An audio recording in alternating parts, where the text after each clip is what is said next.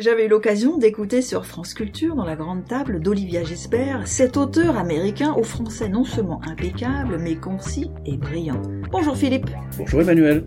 L'auteur dont je parle est bien sûr Thomas Chatterton Williams, et c'est lui qui fait l'objet de votre chronique numéro 22, avec son livre Autoportrait en noir et blanc, Désapprendre l'idée de race. Bienvenue dans Itrema, la chronique littéraire hebdomadaire de Philippe Foussier. Itrema la chronique littéraire de l'UFAL, l'Union des familles laïques. Aux États-Unis, le concept de race est une donnée permanente. Société profondément et anciennement communautarisée, elle classifie les personnes selon leurs origines sans que personne ou presque ne s'en offusque. On sera dès lors d'autant plus attentif à la lecture que fait un Américain de cette réalité. Thomas Chatterton Williams explore en effet le débat théorique à la lumière de sa vie propre et de, ses expériences personnelles. Issu d'un père noir et d'une mère blanche, ayant épousé une femme blanche et française, père d'une fille blanche, Thomas Chatterton Williams propose donc dans ce livre des allers-retours permanents entre son existence et les leçons idéologiques qu'il en retire. L'auteur détaille les procédures qui obligent les citoyens américains à se retrouver dans des classifications ethno-raciales à partir des recensements de population notamment. Depuis le début du millénaire, depuis 2000, on peut même se déclarer désormais biracial, alors qu'auparavant il fallait impérativement sélectionner une seule des catégories proposées. Le problème de la différence raciale en Amérique, nous dit euh, Thomas Chatterton Williams, est toujours présenté comme étant d'ordre économique, politique, biologique ou culturel. Mais je prétends que ce désastre se joue au moins autant sur le plan de la philosophie ou de l'imaginaire, dit donc l'auteur. Il consacre de stimulants développements aux analogies entre les différents courants mettant le concept de race au centre de leur lecture des rapports humains. Williams nous dit l'aspect le plus choquant du discours antiraciste d'aujourd'hui est la façon dont il reflète des conceptions de la race, à commencer par la particularité de l'identité blanche, que chérissent justement les penseurs de la suprématie blanche. L'antiracisme éveillé, dit woke pour les connaisseurs, part du principe que la race est réelle, à défaut d'être biologique, elle serait une construction sociale et donc aussi déterminante, sinon plus, rejoignant ainsi, dit-il toujours, les présomptions toxiques du suprématisme blanc qui insiste lui aussi sur l'importance des différences raciales. Fin de citation. Est-ce que Thomas Chatterton Williams convoque Martin Luther King et Malcolm X? Eh oui, bien sûr, je vais y venir. Mais évoquant la question raciale aux États-Unis, Williams décrit le phénomène croissant des identity, identity politics, excusez mon accent, qui modifient substantiellement les approches politiques classiques. Les adeptes de cette approche, donc identity politics, s'intéressent en priorité aux questions liées à leur identité raciale, religieuse, ethnique, sexuelle, sociale ou culturelle, et forment des alliances politiques exclusives avec d'autres membres de ces groupes par opposition aux partis politiques traditionnels. Cela étant, les deux grands partis politiques américains, et en particulier le Parti démocrate, savent aussi segmenter leur offre en fonction de la communauté, entre guillemets, à laquelle ils s'adressent. L'auteur souligne par ailleurs, et en effet, qu'ont depuis longtemps coexisté deux conceptions noires de l'opposition à la ségrégation raciale. Pour résumer, celle de Cleaver entre celle de Baldwin, que nous connaissons sans doute plus sur le vieux continent, en Europe, à travers l'antagonisme entre les partisans de Malcolm X et ceux de Martin Luther King. Eldridge Cleaver, qui fut le porte-parole des Black Panthers, reprochait à l'écrivain James Baldwin, donc euh, voyez une opposition entre euh, Malcolm X et Martin Luther King transposée, donc euh, l'un reprochait à l'autre son cosmopolitisme décadent et clamait son opposition au métissage, notamment au travers des mariages mixtes. Et donc euh, Williams euh, nous, donne à, inventorier euh, ces, ces oppositions et c'est tout à fait instructif. Il convoque aussi le nazisme pour y puiser des analogies avec les théories ségrégationnistes de la société américaine, en nous disant les nazis eurent pour célèbre inspiration les pratiques des Blancs du Sud des États-Unis. S'agissant des lois de Nuremberg, Leur objectif premier était bien sûr de mesurer ce qui constitue une ascendance juive, mais elle visait également, et même plus rigoureusement encore, à identifier ce qui compterait comme noir, nous rappelle Williams. Et l'auteur, qui a aussi vécu en Allemagne, s'est penché sur la notion de Sonderweg, alors là, excusez encore plus mon accent, cette voie particulière qui aurait conduit le peuple allemand à s'engager dans la dérive raciste qui fut la sienne, et il en démontre les limites, en récusant l'idée qu'une forme de déterminisme absolu, collectif, absolu, existerait.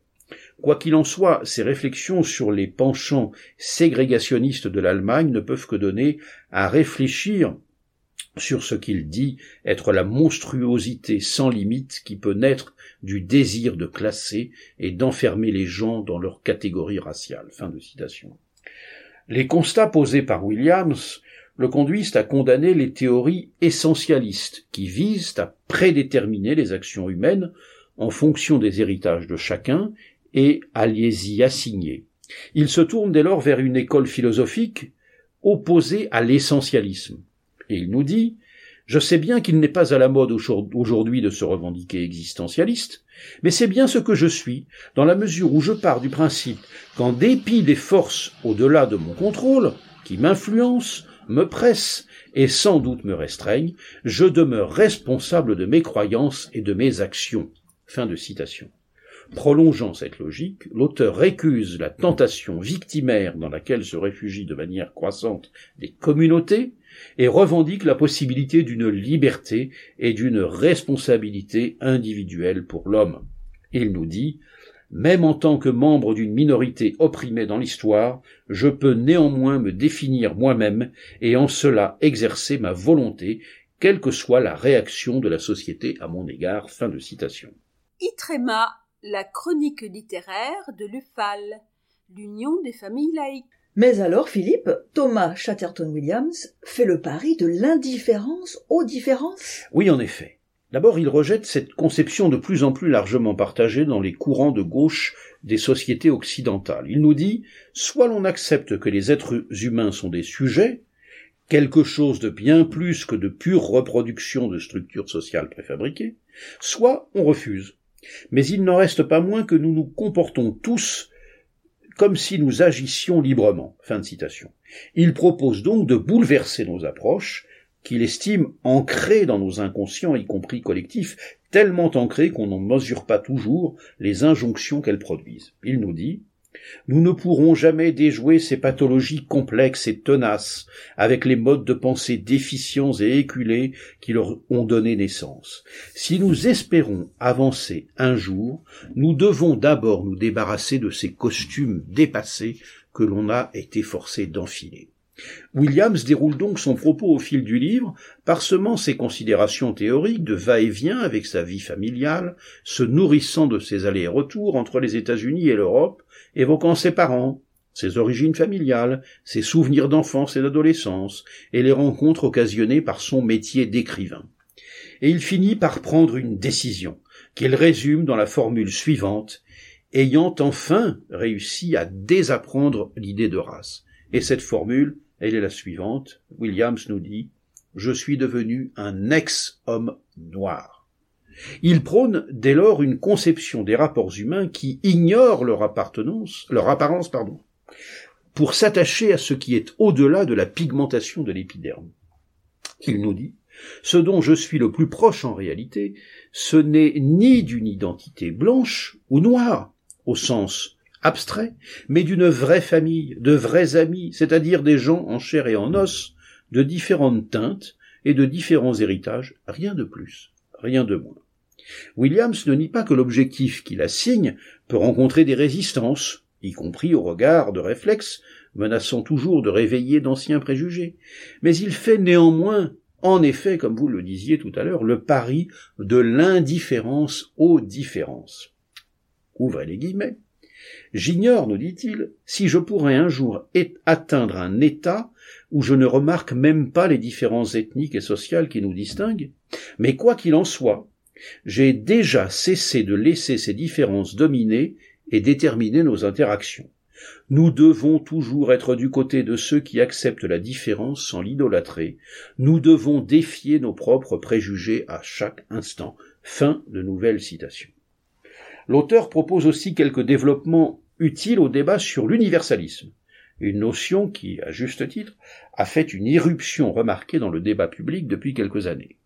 Et en effet, les contempteurs de l'universalisme, ses adversaires, on le sait, ne rechignent pas à dévoyer le concept pour lui donner une signification qu'il n'a pas, et en oubliant volontairement que deux notions qui lui sont opposées sont, les deux notions qui lui sont opposées sont l'essentialisme et le relativisme. Dévoiement donc de l'universalisme, en affirmant qu'il contiendrait en lui-même la négation des différences et qu'il serait une injonction à la conformité à un modèle dominant et ensuite que ce modèle serait celui de l'Occident dans la mesure où l'universalisme a été, entre guillemets, inventé par la civilisation, là aussi entre guillemets, occidentale, par ailleurs jugé coupable de la plupart des maux dont souffrent les minorités ou dont leurs ancêtres auraient pâti. Williams nous dit, faisant euh, euh, l'ensemble de ces constats, il n'est pas nécessaire d'effacer le particulier ni de dissimuler les différences pour reconnaître la possibilité de l'universel et pour aspirer à celui-ci. En conclusion, l'auteur fait le constat de bon sens que les gens sont toujours plus que ce qu'ils paraissent. Et si finalement nous tenions là la clé de résolution de la question raciale? Voilà. Alors pour ce livre euh, très intéressant, très stimulant, captivant, Thomas Chatterton Williams Autoportrait en noir et blanc, désapprendre l'idée de race, édition Grasset, 224 pages, 19,50 euros. Merci Philippe, et merci à toutes et à tous pour votre fidélité. Autre semaine, autre thème pour Itrema. Votre prochaine critique, Philippe, portera sur l'ouvrage de Lydia Guirous, au titre sans ambiguïté d'ailleurs, L'assimilation, en finir avec ce tabou français. Ancienne porte-parole de LR, Lydia Guirous a déjà rédigé des livres sur l'islam et la République. Avec son nouveau titre, elle s'empare d'un sujet sensible, complexe. Bonne semaine Philippe. Bonne semaine Emmanuel.